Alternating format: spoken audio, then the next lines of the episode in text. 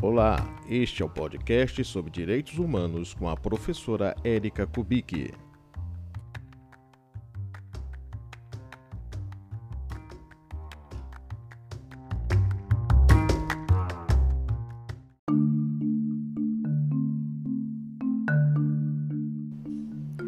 Você conhece a afirmação histórica dos direitos fundamentais no Brasil?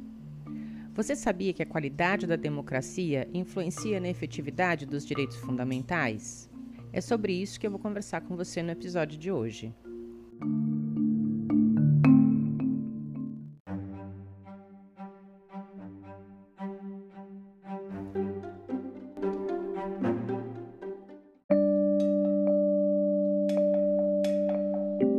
A primeira Constituição brasileira foi de 1824 ela foi outorgada.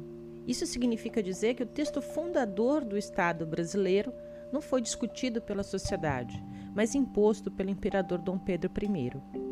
Esse texto teve influência do liberalismo clássico europeu, criando uma monarquia constitucional. Ele estabelece limites estatais baseados nos direitos civis e políticos, os chamados direitos de primeira geração. Essa Constituição, ela previu os direitos de liberdade, de segurança e de propriedade, mas ela não estabeleceu a igualdade entre os cidadãos e tampouco o direito de resistência, que é entendido como o direito de resistir às leis e ao tratamento injusto perpetrado pelo Estado. A igualdade formal e o direito de resistência eram definidos como direitos naturais lá na Declaração dos Direitos do Homem e do Cidadão de 1789 na França. Apesar do reconhecimento dos direitos de propriedade, a inviolabilidade do domicílio, por exemplo, esses direitos fundamentais eram apenas formais.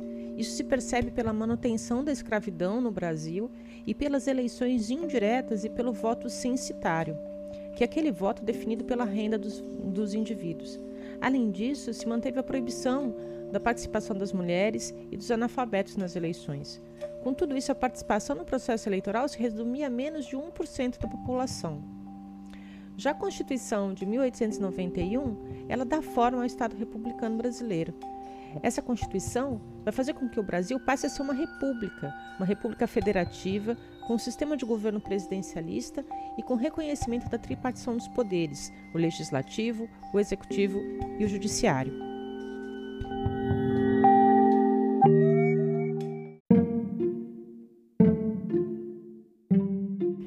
Aos direitos fundamentais, a Constituição de 1891 ela inova em alguns pontos. Ela introduz a garantia do habeas corpus, a igualdade como um direito individual, extingue a pena de morte, extingue o voto censitário. No entanto, ela mantém a exclusão dos analfabetos, das mulheres e dos mendigos, que é o termo usado por eles à época. Nesse sentido, a maior parte da população continua excluída do processo político naquela época.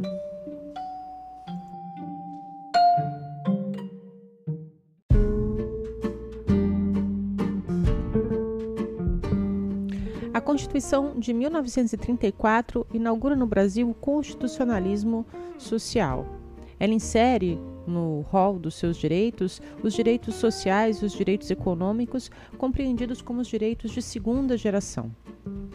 Essa Constituição foi fundamental para a reestruturação do Estado brasileiro, inserindo práticas democráticas num cenário político que era dominado pelo coronelismo e pelas oligarquias.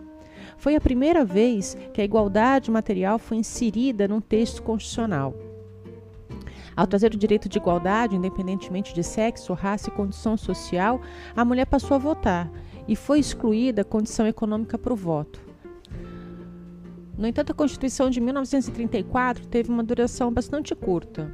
Em 1937, por meio de um golpe de Estado, Getúlio Vargas instituiu o Estado Novo.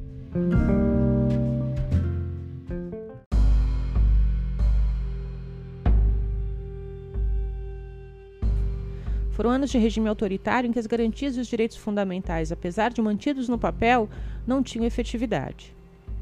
Getúlio Vargas outorgou a Carta de 1937 e, por meio de uma política populista de garantia dos direitos sociais, tornou sem efeito os direitos civis e políticos. Importante salientar que não há efetividade de direitos fundamentais em regimes autoritários, pois eles mantêm esses direitos com uma fachada de normalidade. A ampla efetividade dos direitos humanos e dos direitos fundamentais depende da democracia. É um regime que busca um governo do povo e para o povo. Naquele contexto, a pena de morte foi reavivada, a liberdade de imprensa foi suspensa com a censura prévia e o Tribunal de Segurança Nacional foi instituído para processar e julgar os opositores políticos ao governo de Getúlio Vargas.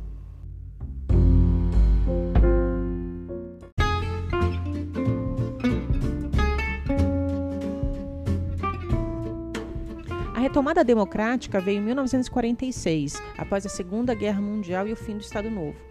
Essa Constituição refletiu um período de redemocratização, junto com o fim dos regimes autoritários nazistas e fascistas europeus. Os direitos fundamentais previstos na Constituição de 1934 são revividos nesse texto por meio do retorno da eleição direta para os cargos do Poder Executivo e Legislativo e a liberdade de imprensa e de manifestação de pensamento. Música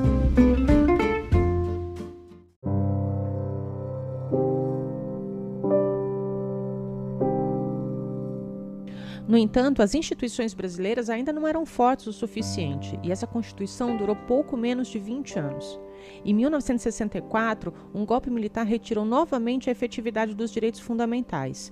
Dois textos constitucionais foram outorgados naquele período, em 1967 e 1969, com o objetivo de legitimar o golpe de Estado, retirar direitos civis e políticos, restringir a participação política, extinguir os partidos e centralizar o poder político na mão do poder executivo.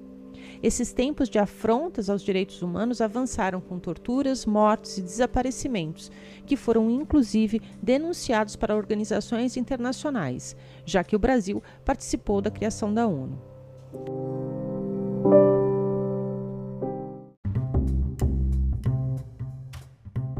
A Constituição Federal de 1988 é conhecida como Constituição Cidadã e foi o resultado de um longo processo político de redemocratização no Brasil, depois de 21 anos de regime militar.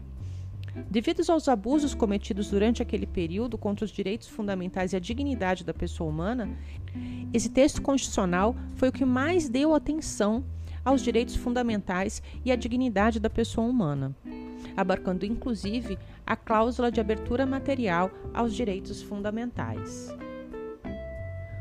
O constitucionalismo nacional inseriu os direitos fundamentais como limitadores do poder político nos textos constitucionais, no entanto, sem prezar pela sua efetividade.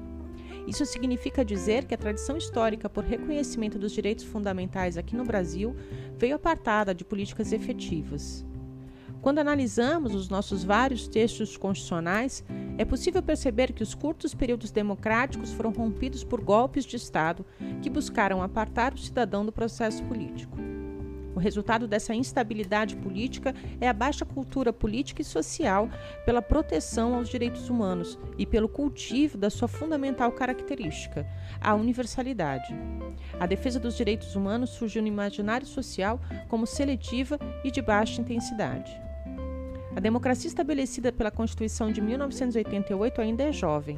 Ainda há muito que se fazer para o desenvolvimento dessa cultura democrática, pela defesa dos direitos humanos, pela igualdade real de oportunidades a todos e pela proteção efetiva da dignidade humana.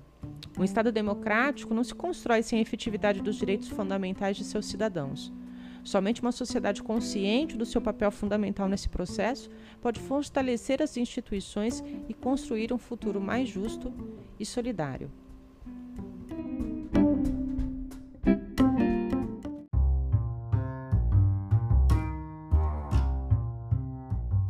Bom, espero que vocês tenham gostado do episódio de hoje.